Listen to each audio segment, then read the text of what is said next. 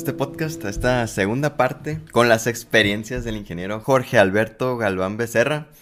Mi nombre es Ramón Coronel. En el primer episodio, George, platicábamos sobre tus experiencias en, en, la escuela. A mí me llamó mucho la atención que te impusieran la ingeniería y a pesar de eso te desarrollaste bastante bien. Se me hace muy impresionante.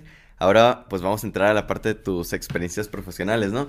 Hiciste tus prácticas en Nextir. Sí, sí, así es. Pues ya para terminar la, lo que era la ingeniería, hice mis prácticas en Nextir en el área de, de mantenimiento. Pues ahí empecé, no agarré como tal el hilo o la carrera de empezar directamente en el área de ingeniería. ¿no? Ajá. Entonces yo estaba como técnico de mantenimiento correctivo en el ensamble final. Ahí pues yo lo que hacía era dar soporte a las líneas, ver que si se armaba la línea siguiera funcionando, las máquinas lo mismo. Entonces estaba un poquito cerca de la parte de ingeniería y manufactura, pero más dedicado a la parte de, de producción como tal. Yo digo, de todos lados se aprende y si a lo mejor no es ahí, tienes que buscar la manera de, de seguir hacia donde tú quieres llegar, ¿no? Una de las frases o no sé cómo decirlo, de la que yo siempre me propongo, me planteo, Ajá. es ya estás aquí y ahora que sigue, ¿no? Siempre es ahora que sigue. Desde que estaba de practicante y estás aquí, ahora que sigue, mi primer objetivo era entrar contratado por la empresa. Lo logré y lo que seguía pues era, ahora ya estoy en mantenimiento, ahora que sigue, ¿no? ¿Quieres seguir en mantenimiento? Ok. o quieres dar un brinco en ingeniería. Entonces yo aproveché lo que era la parte de mantenimiento porque tuve contacto con ingenieros de manufactura, ingenieros de controles y fue donde yo me empecé a pegar en la parte de la automatización en lo que es los PLCs. Me interesó mucho y, y aprendí ahí de ingeniero de controles. Eso me fue dando experiencia para yo después poder llegar a solicitar un, un puesto, ¿no? De, en ingeniería Ajá. ahí mismo en Nextir. Lamentablemente pues no, no fue el caso, no, no se dio y llegó una oportunidad a, a Harman. Harman, patrocínanos. Patrocínanos. Y se me estaba pasando, George, pero Nextir, patrocínanos también. También ahí con las direcciones. Ándale. Se da esta oportunidad en Harman. Ingreso también en una área paralela, que sería también como técnico en, en mantenimiento, pero ahora preventivo. Ya era un rubro completamente diferente, era mi segunda experiencia. Y conozco lo que son las máquinas de SMT, componentes electrónicos, esa parte que era completamente desconocido para mí. Yo veía máquinas grandes y ver ahora componentes tan pequeños, y así como que...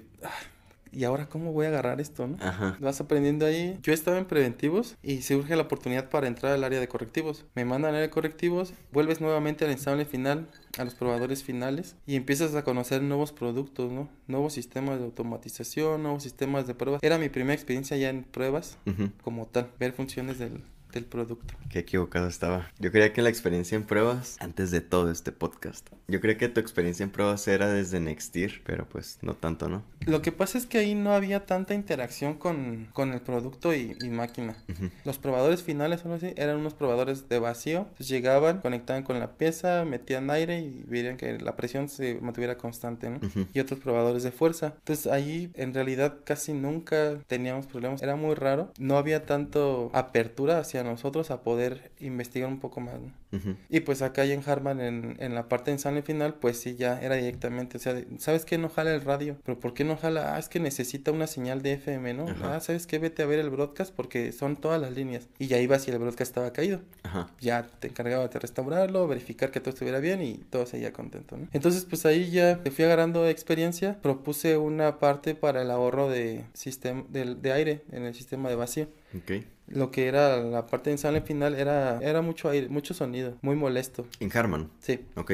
Entonces, imagínate, o sea, uno con mantenimiento iba a veces, el operador estaba siempre. Entonces siempre está ps, ps, ps, ps. Ajá. era muy molesto. Entonces ya me acordé que sabía PLCs y, y empecé a programar ahí a manera de que solamente se activaran cuando se necesitaban Ajá. y se redujo el, El ruido. el ruido y el cambio de válvulas. Ok. Entonces ahí fue el impacto que se tuvo. Órale. Un Kaizen acá. Un Kaizen. Ajá. Y ahí en Harman tuve la oportunidad de tener mi primera experiencia en base al liderazgo.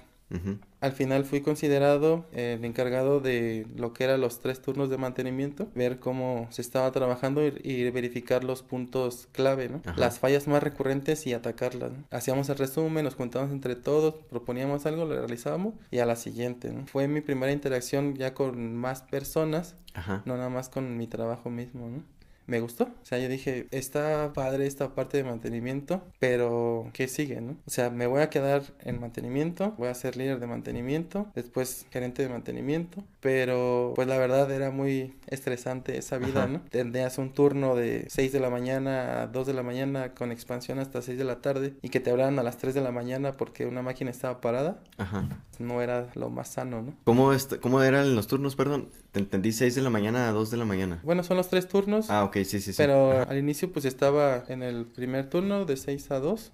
Ya de ahí me quedaba hasta las 5 y media, 6. Agarraba como el turno mixto para poder ver a los primero y segundo y al inicio era el tercero. Entonces era la flexibilidad. Pero te digo, o sea, no estaba padre de que 3 de la mañana te hablan oye, la máquina está parada, da soporte, ¿no? Ajá. Así como que, es que son las 3, a las 4 me levanto porque ya me está esperando el camión, ¿no? Ajá. Dame chance una hora de descansar y ahorita vemos, si no se arregla, pues llegamos a verlo. Ajá. Y se volvió muy estresante, ¿no? Entonces sí dije, no, este, o quiero seguir aquí o quiero hacer algo más y quiero desempeñarme para lo que estudié, ¿no? Sí.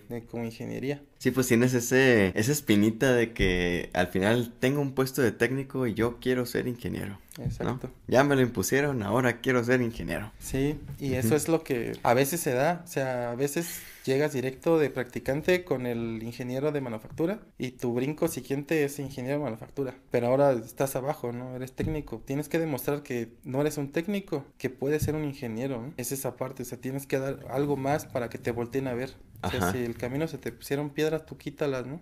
Y trata de ir saliendo adelante. Sí, aquí me gustaría hacer un comentario. Luego hay veces en que te contratan como técnico y tú tienes la, ingeniería, ¿no? Te la venden de esta manera, de que, no, pues es que el tener la ingeniería te reduce los años de experiencia, ¿no? Entonces por eso ya estás capacitado para el puesto. Pero uno siempre tiene, como ya lo dije, esa espinita de, de, tener el título de ingeniero. Sí, o sea, no es lo mismo que tu familia misma, ¿no? Te presiona la gente fuera. ¿De qué trabajas? No, pues soy técnico en tal.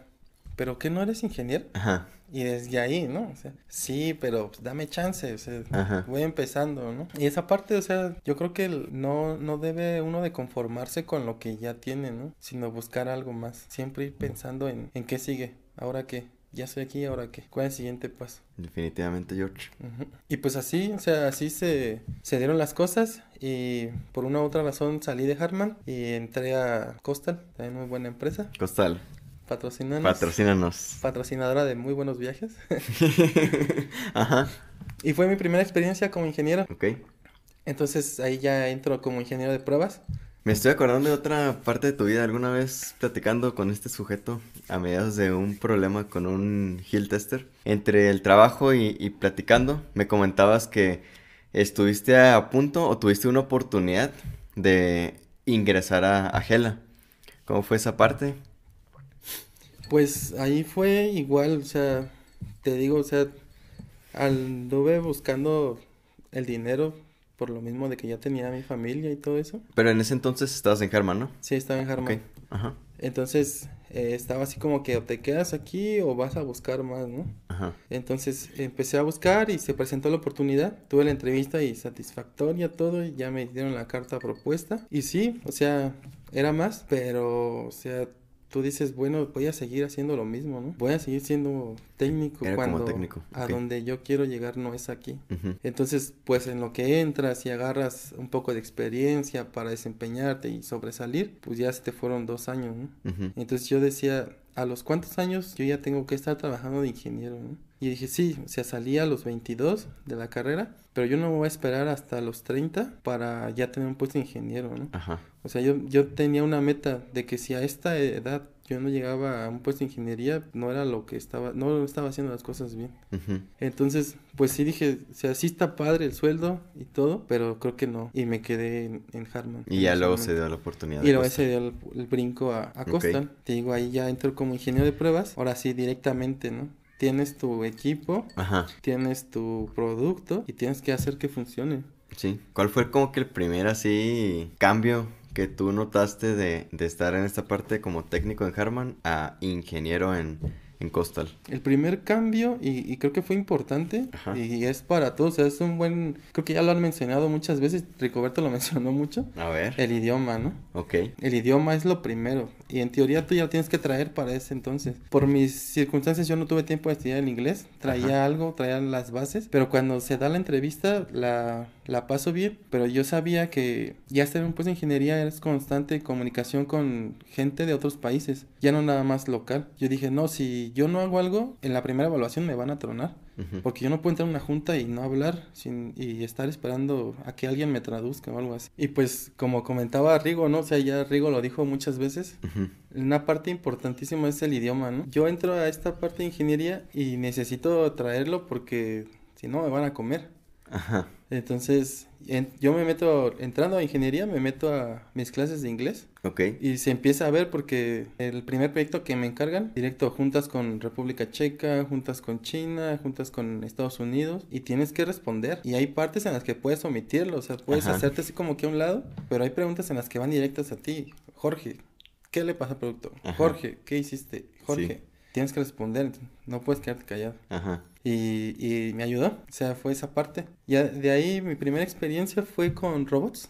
Una, una línea. Y dije, estos van a ser los primeros robots que voy a tocar. Ajá. Y desveladas, o sea, En Coastal, o sea, desveladas cuando entraste aquí a- sí. al proyecto. Ajá. Sí, o sea, de que no jalaba, se descomponían, hay que echarlos a andar y así. Pero muy bonito, o sea, cuando ves cómo interactúan todas las cosas, el PLC, la línea, el robot, el probador final, todo eso, es, es muy padre. Y de ahí, pues, surge la, la confianza, o sea, creo confianza en, en, en mi supervisor Ajá. y ya me asigna un proyecto como tal a mí, un probador final. Ok.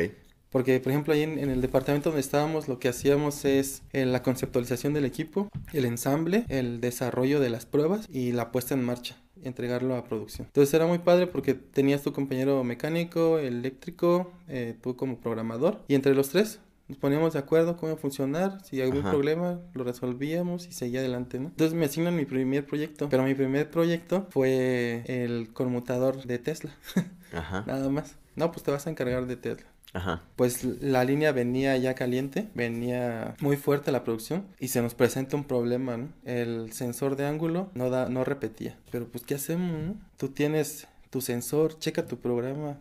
Es que es tu programa. Es que sí, o sea, vamos a revisarlo todo. Revisando el programa, no daba, no daba, no daba, no repetía. Hasta que ya dejamos, dijimos, bueno, ya le checamos tanto el programa, o sea, vamos a ver más atrás, ¿no? Fuimos más atrás y llegamos hasta donde se monta el módulo. Ajá. Donde se monta el módulo encontramos un juego entre el- en los encoders. Ujú. Entró al mecánico, ¿sabes qué? Mira, creo que esto es lo que nos está dando problema. Y ahí entre todos salió, ¿no? Te digo, esta experiencia fue padre porque era mi primer proyecto de encargado. Ujú.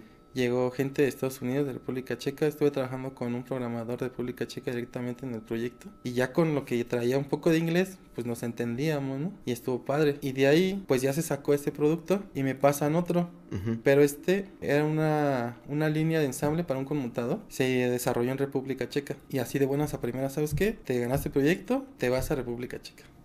Ok. Y yo así como que, ah, no manches, este, estoy bien emocionado, es mi primer viaje. Ajá. Nunca había salido ni de Querétaro, yo creo que. Ajá. Era mi primera vez que iba. Aguas calientes. No digas mentiras. no, Pero, no o sea, conocía el camión nada más. Ajá. Y nada más veía pasar los aviones, ¿no? Sí. Pero sí dije, no, es mi primera vez. O sea, estaba muy emocionado. Dije, no, pues sí, le tengo que echar ganas y así. Pero te digo, ya no conocía un aeropuerto, no conocía una sala de abordar, no conocía ningún país, de dónde íbamos a rentar un carro, cómo llegar a un hotel. Y me mandan con otra persona, ingeniero Nateras, Nat. Gracias por abandonarme. Saludos al ingeniero Nateras. Entonces yo me confié, dije, él me va a llevar, él me va a guiar. Y no me preocupé. ¿Cuál es mi sorpresa? Que cuando llegamos al aeropuerto de la Ciudad de México, me dice, oye, ¿sabes qué?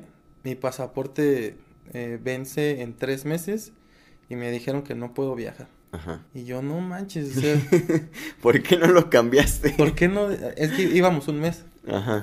Le digo, ¿por qué haces esto? o sea, no tu pasaporte, o sea, ¿por qué me dejas morir solo? no? Ajá. Entonces sí le dije, oye, ¿sabes qué? Este, yo no sé nada, le digo, nada más dime qué hago, Ajá. cómo, cómo llego al avión y todo. Y ya me dice, no, pues vas a entrar aquí y así, así. Ajá. Pues ya, o sea, no te miento, o sea, de cuando nos pasaron a abordar, si fui al baño 10 veces en esa fila, fueron pocas. Ajá. Y nos faltaban 20 horas de vuelo, 16 y luego otro conexión. Pero pues ya, o sea, ya estando allá, ya, ya la cachas de que ya es tu responsabilidad, o sea, ya no hay para atrás. Ajá. Porque no puedes regresar a, a México y decir que no sabes. Sí. O sea, tienes que agarrarle o agarrarle. Y estuvo muy padre. ¿Fuiste a ensamblar los equipos o cómo estuvo eso, perdón? No, yo lo que fui a hacer fue, yo iba dedicado a lo que era la parte de los probadores finales.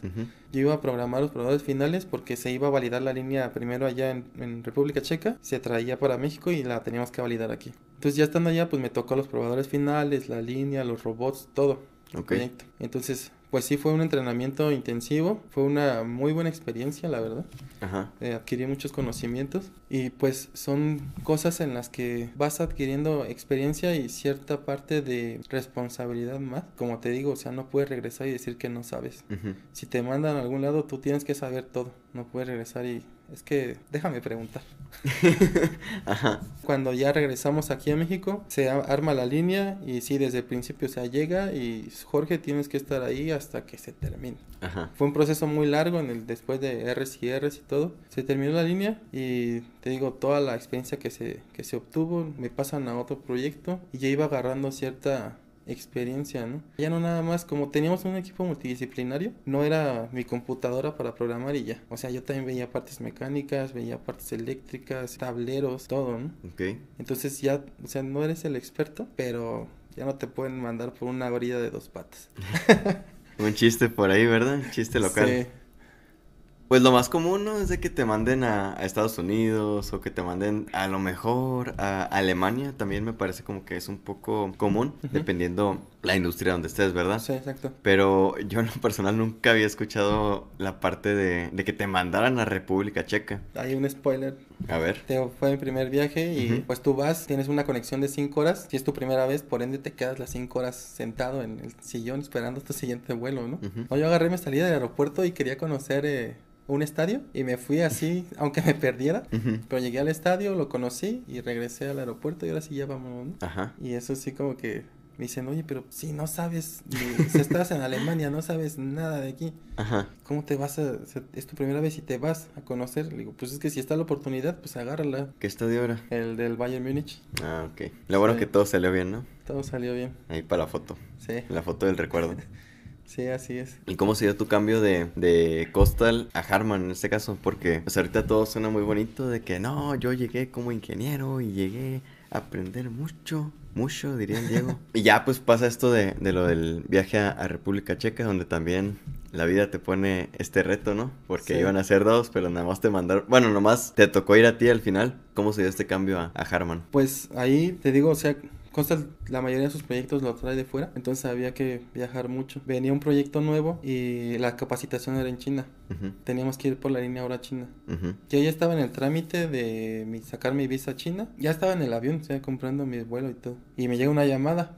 Fíjate que vimos tu perfil, eh, nos interesó mucho y así. Ah, sí, ¿de dónde no? Pues somos de Harman. Ajá, Digo, oye, pero, o sea, yo recuerdo que cuando estaba en Harman no hay reingresos. Digo, ajá, ¿qué pasó? No, es que vamos a abrir una planta nueva, según un proyecto nuevo y hay la posibilidad de que reingreses. A tu salida no hubo problemas, entonces puedes reingresar. ¿Te interesa? Le digo, no, pues sí, sí me interesa. Le digo, dame más detalles, ¿no? ajá. Entonces ya me da los detalles y todo. Yo estaba muy inseguro de venir a Harman, ¿no? Porque en primera, o sea, ya conocía que podía salir del país, ¿no? Quería vivir esa experiencia de, de conocer China, o sea, Otra experiencia Cinépolis. espero algún día poder llegar a pagarme un viaje para ir para allá.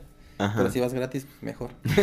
Ajá. Entonces, sí, platicando con un compañero, yo le decía, lo que pasa es que yo no quiero irme porque yo voy a ir a China. Y, y sí, él me dijo, me dice, no, dice, sí, sí vas a ir, pero así como está esta oportunidad ahorita, se te van a presentar más. Y ahorita deja el viaje de lado, dice, viajes van a venir después, pero vas a ganar más experiencia.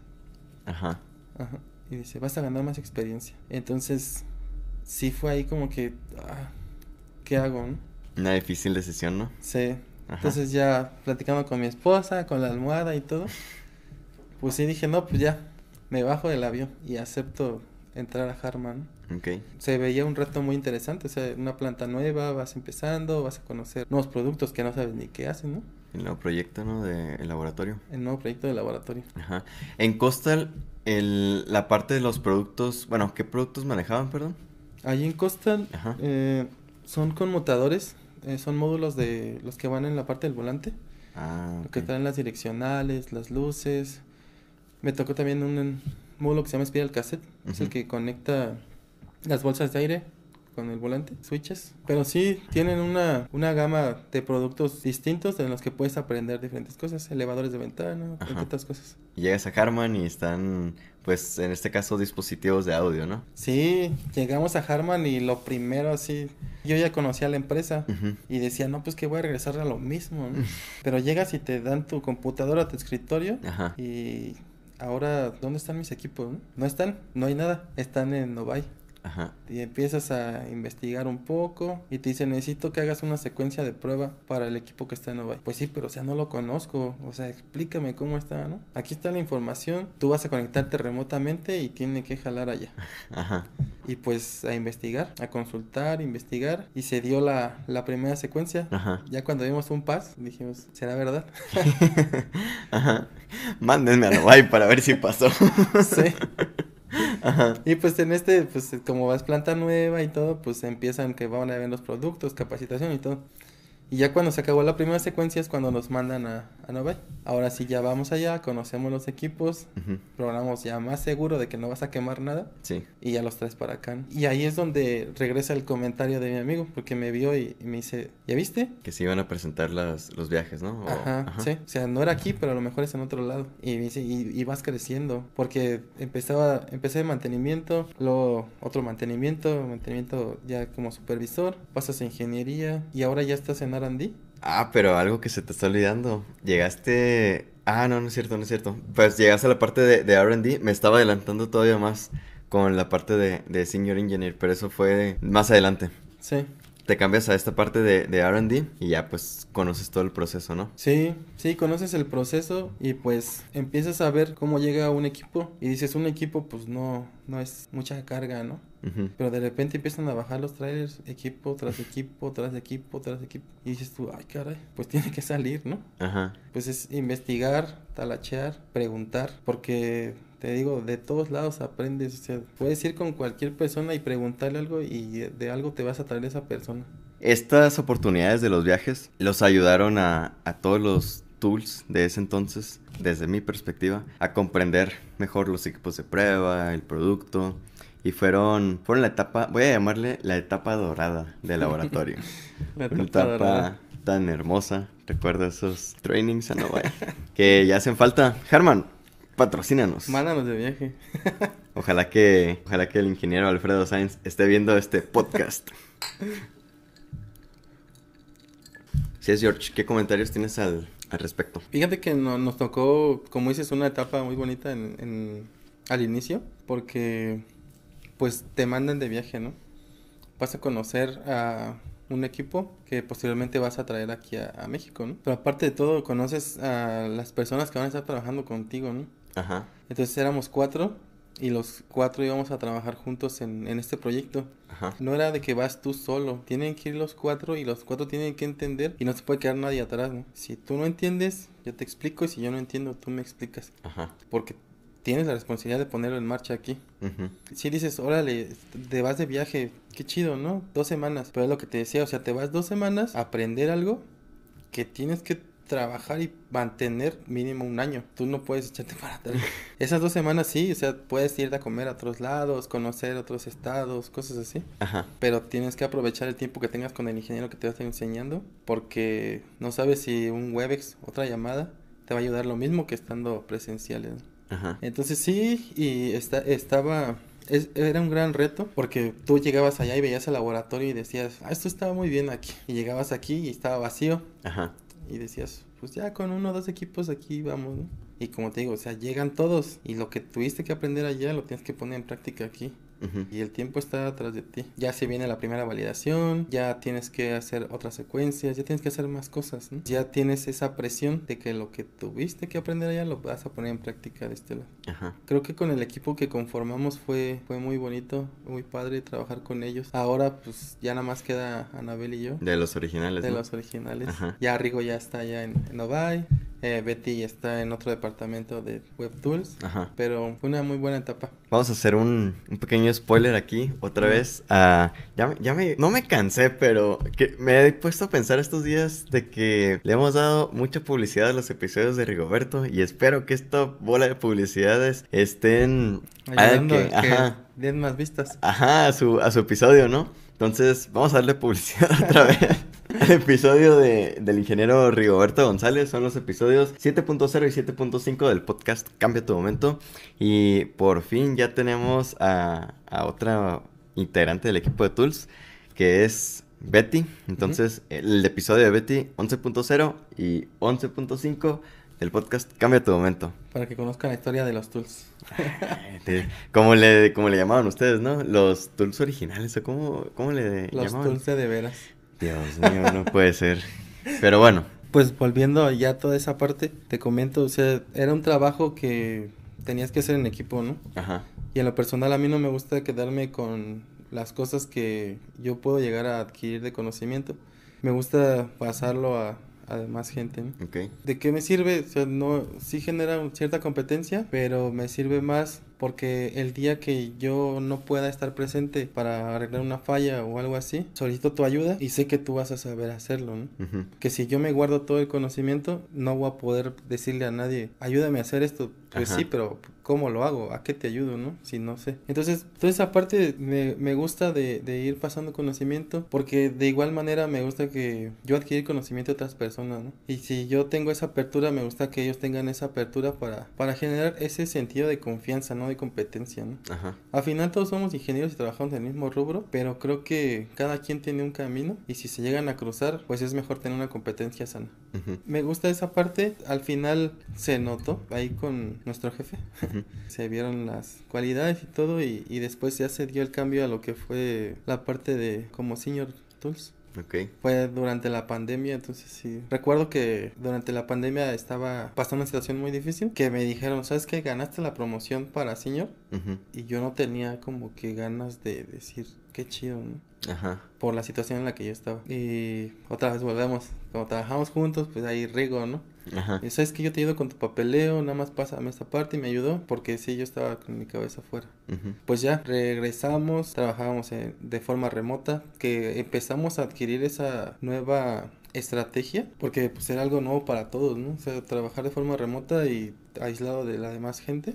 El equipo que ya traíamos eh, nos ayudó a fortalecer esa parte, de que si yo estaba de home office y otra persona estaba en planta, sabía que podía apoyarme y si no, sabía cómo nos podíamos direccionar. Yo te digo, o sea, si, si no compartes el conocimiento, pues no, No se puede. no se puede. Y pues así, ahorita ya andamos de Senior Tours y pues echándole ganas. Ahí humildemente, dice Ahí humildemente.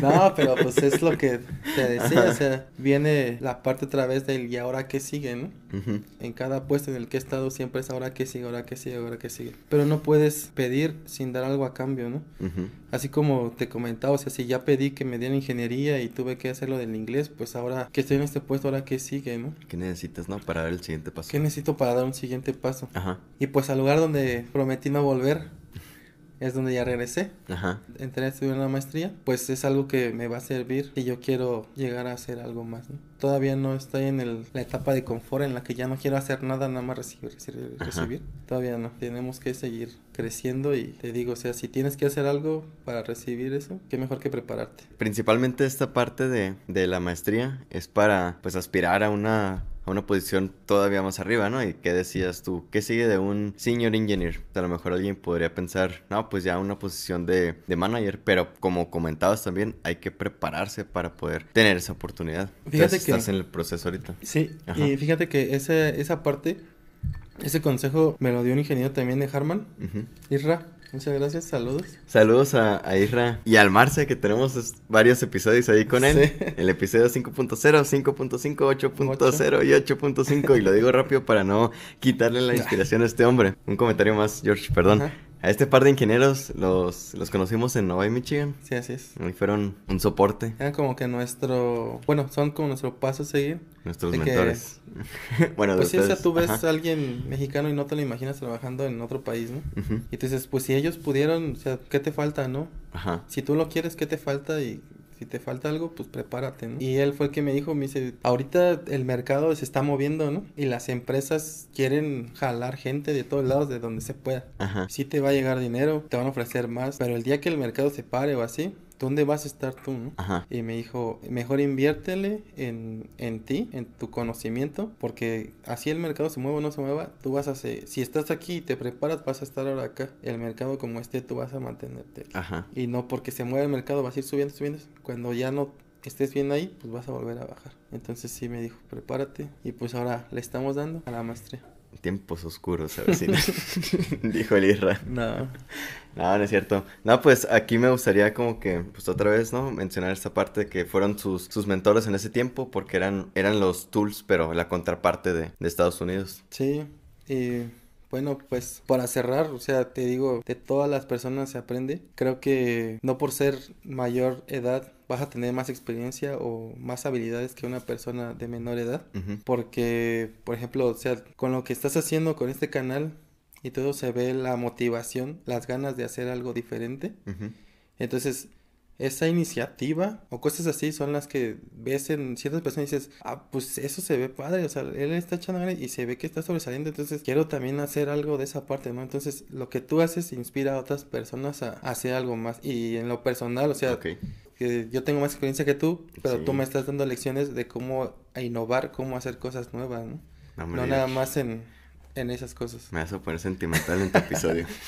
Ay, y ahora ya entrevistas tú personas o gente de ingenieros. Falta que te entrevisten a ti.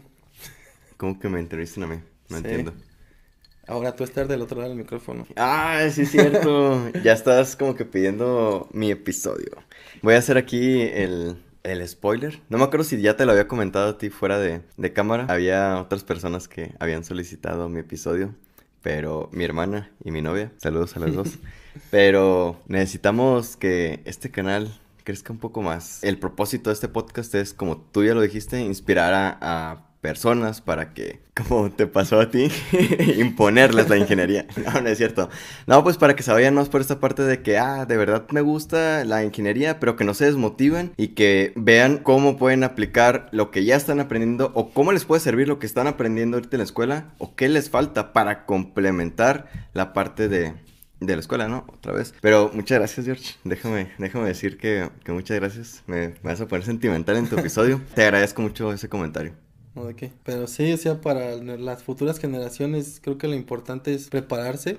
Mientras mejor preparado estés, mejor vas a saber afrontar los retos que se esperan. Uno nunca sabe cuándo está aquí y cuándo vas a estar acá. Así es.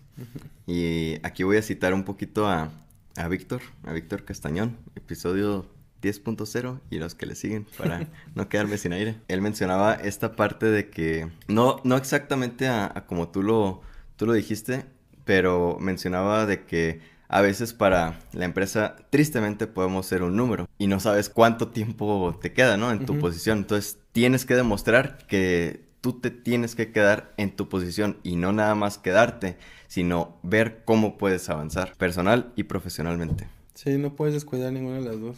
Así es, George. Si le das de más a la empresa, cuando sales o te, o te salen, a la siguiente semana ya está alguien en tu lugar. O te salen. Ajá. Entonces, primero tu salud mental y tu compromiso y ya después ves ahí qué más. Ok. Vamos a hablar ya para, para finalizar. Ahorita, en tu posición de, de señor ingeniero, señor engineer para los compas en LinkedIn, ¿qué consejo darías para dar el salto de ingeniero a senior engineer? Ahorita que tú ya estás en esa posición. Yo siento que, bueno, como dice la posición, o sea, senior, ¿no?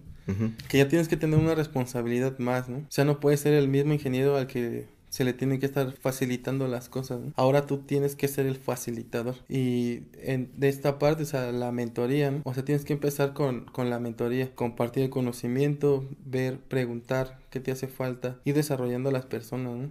Siempre hay oportunidades en cualquier lado y hay personas en las que de- de- puedes decir, ah, mira, él es muy innovador, ¿no?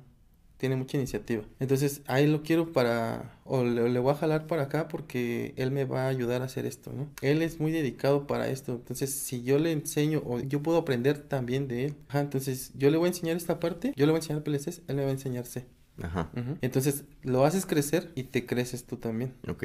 Entonces, yo creo que el puesto lo que hace es, es esa parte, o sea, ir como guiando o re- retroalimentando, ayudando a lo que, lo que tú sentiste que te hizo falta en, en ese puesto, proviendo esa parte, ¿no? Ok, ese consejo te doy porque tu amigo George soy.